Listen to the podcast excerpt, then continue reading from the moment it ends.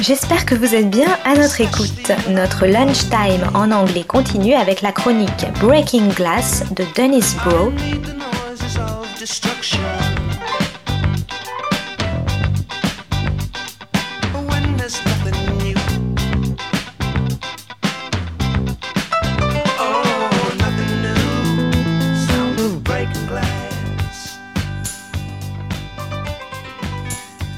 This is Broe on the Global Television Beat, breaking glass and bringing you a preview of several series which will be coming your way this spring, as well as recent trends in the television industry. Which I, and in a segment that I call Serial TV, platforms, concentrations, and the same old thing. Well, at the same time, things couldn't be better.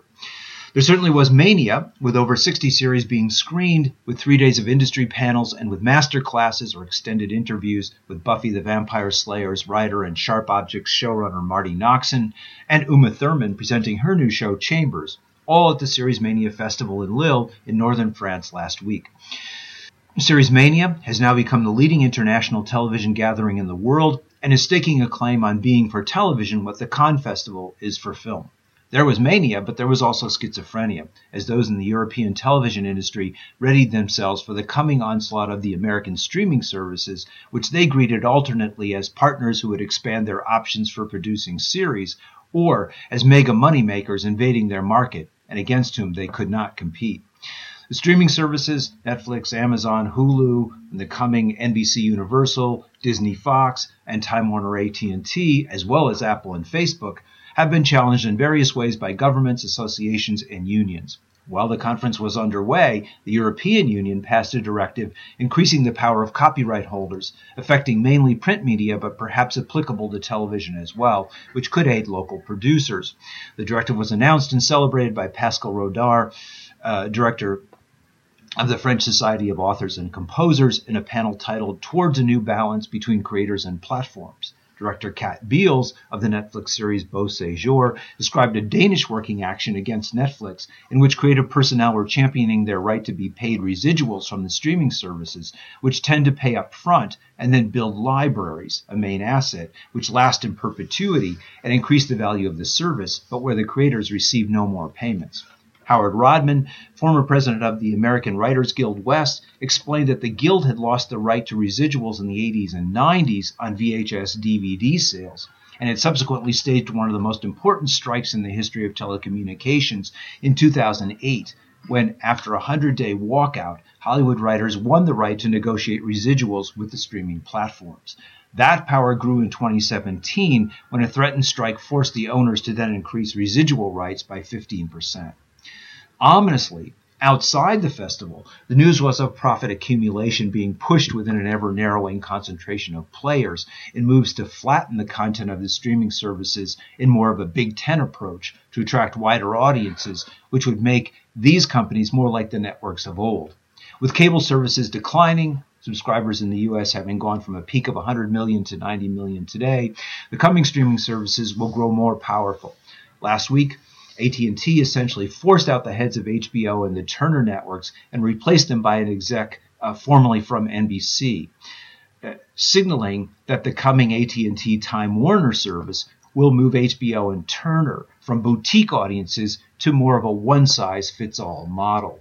The size and profit level of the existing services, particularly Netflix, is also daunting for European producers. In Britain, in order to compete, the BBC and ITV, that is the main public and private channels, have formed a streaming service called BritBox. However, the total funds available for production is around 184 million, which is not small unless it's compared to the 13 billion Netflix spent last year. Both Amazon and Netflix promised increasing attention to tell telling Euro- local European stories.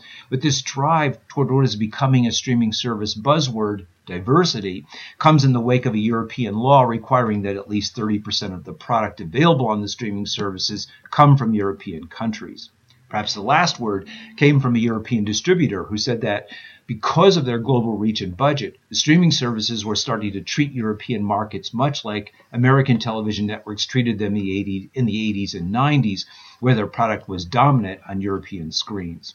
Elsewhere, Marti Noxon, who cut her feminist uh, writing teeth on Buffy the Vampire Slayer, in her masterclass talked candidly about her career and her life and about the importance of putting imperfection on the TV screen. Her latest series is Sharp Objects with Amy Adams as an alcoholic reporter who returns to her small hometown in Missouri to solve what might be the serial murder of young girls. Noxon described her own bout with alcohol, including an evening where she staggered out of an LA bar and passed out in her car in downtown LA without locking the doors, a scene that is replayed in the series. Uma Thurman, on the other hand, was coy and tight lipped about her life.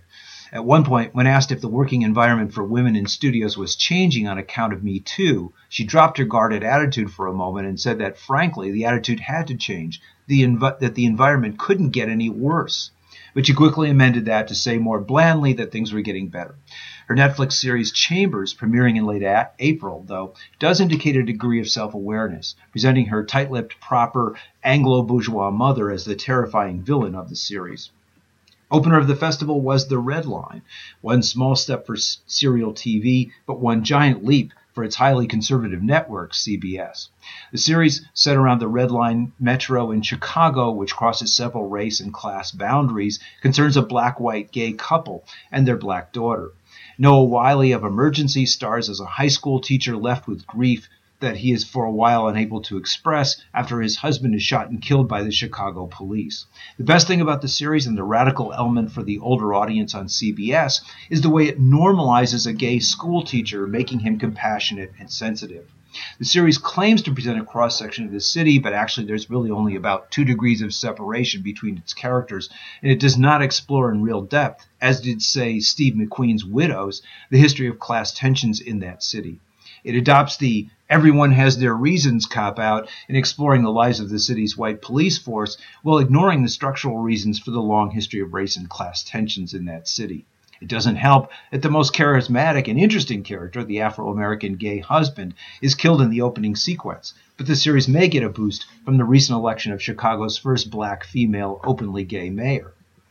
NBC checked in with Manifest about a plane that is lost for five years, and when it lands, its members both sport unnatural powers and spout religious mumbo jumbo about the miracle that is happening to them, a sign perhaps of the presence of the conservative owner of NBC, Comcast.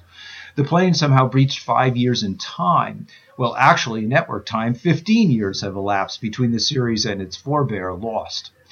Minus the heavily religious overlay, though, the series unfolds as an interesting mystery. One of the most garish series of the festival was Showtime's, which is CBS's sinister cable side, Black Monday, about the events leading to the 1987 stock market crash. The pilot is co-directed by Seth Rogen, whose protege Adam McKay directed The Big Short, all of which raises the expectation the series will be a Wall Street expose. Nothing of the kind, though. Instead, it simply wallows in money, and its largely black cast, headed by John Don Cheadle, makes it simply the minority version of the other Showtime hit Billions. Both series amount to wealth porn in an era in which inequality, especially for black workers, continues to grow. The actual expose came in the form of a Norwegian series, Exit, based on a fictionalized version of actual interviews with four financial magnates in banking, hedge fund management, and investing. The financial violence they inflict on the society is mirrored by each of the four engaging in actual violence in the episode that centers on them, including knifing a sex worker, beating senseless an annoying guest at a party, and kickboxing a passerby after a drunken spree. The lead character's violence, though, is psychological, making his wife believe that she is the reason they can't have kids by concealing his vasectomy. Exit was named Best Series in the Panorama or Global section of the festival by a student jury. The show is a tough minded anti billions, which no doubt benefited from the student jury, and it is unlikely that a more mature, meaning comfortably bourgeois jury would have awarded this hard hitting show the prize.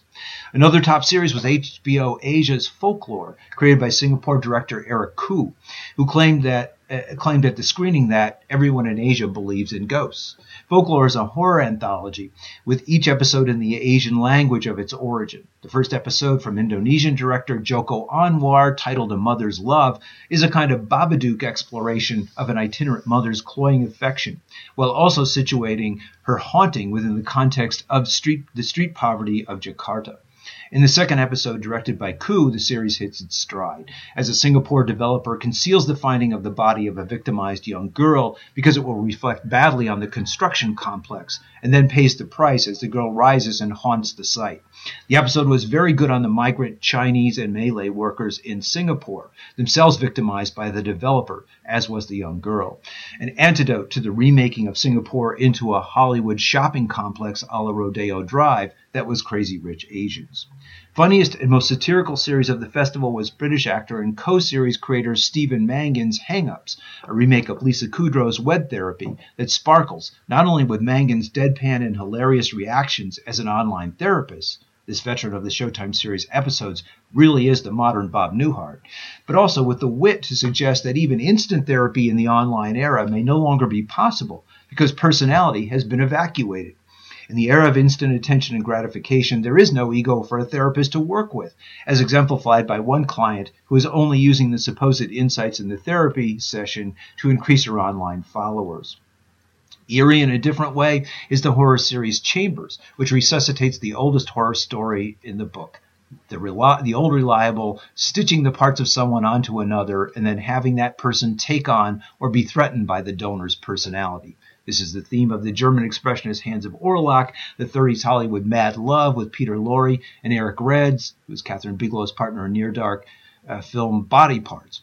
The previous versions, though, tended to have the upper class artist threatened by a lower class criminal. Here, that situation is reversed, and the reversal adds a completely new dimension to the tale. An African American Native American high school girl is given the heart of another female student from a wealthy suburban Arizona family. She and the uncle who raised her are then in various ways threatened by the new agey Sonona type parents of the donor, and most creepily by Uma Thurman's perfect but nefarious upper class wife with a closet full of secrets. Keeping the focus, though, on the young girl's struggle against the class enemy that now inhabits her makes this a series to remember. Just awful was the big budget Chimerica from the usually reliable British Channel 4. The muddle headed, trivial, and simplistic conceit of the series is that China lost its chance at democracy at Tiananmen Square in 1989, and the U.S. is losing its democracy under Trump. The series validates the supposed ethics of, a, of an objective journalism a laugh in itself, given the recent CNN, New York Times, etc., utterly ideological driven debacle over Russiagate.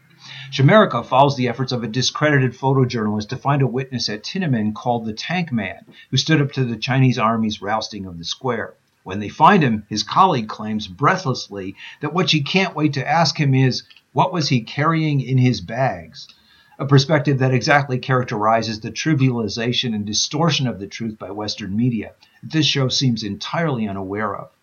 Equally confused is the splashy Netflix French series Osmosis about a brother and sister team of entrepreneur and programmer who claim to match their clients with their soulmate. The series focuses on how this match supposedly will fix the troubles of the modern world, as one young test subject hung up on porn believes finding his mate will cure his addiction.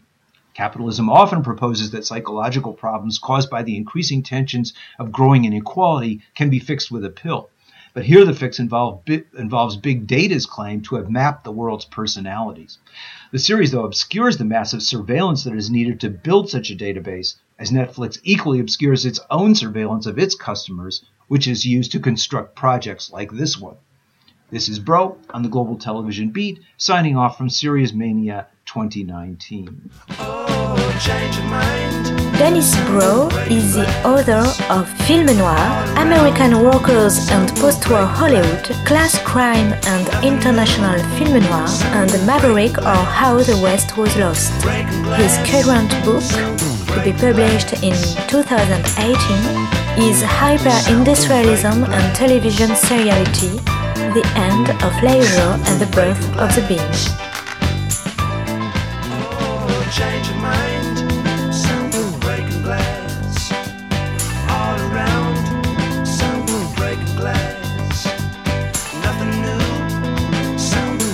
C'était Breaking Glass de Dennis Bro sur Art District. Très bonne suite de nos programmes jazzistiques et artistiques à notre écoute.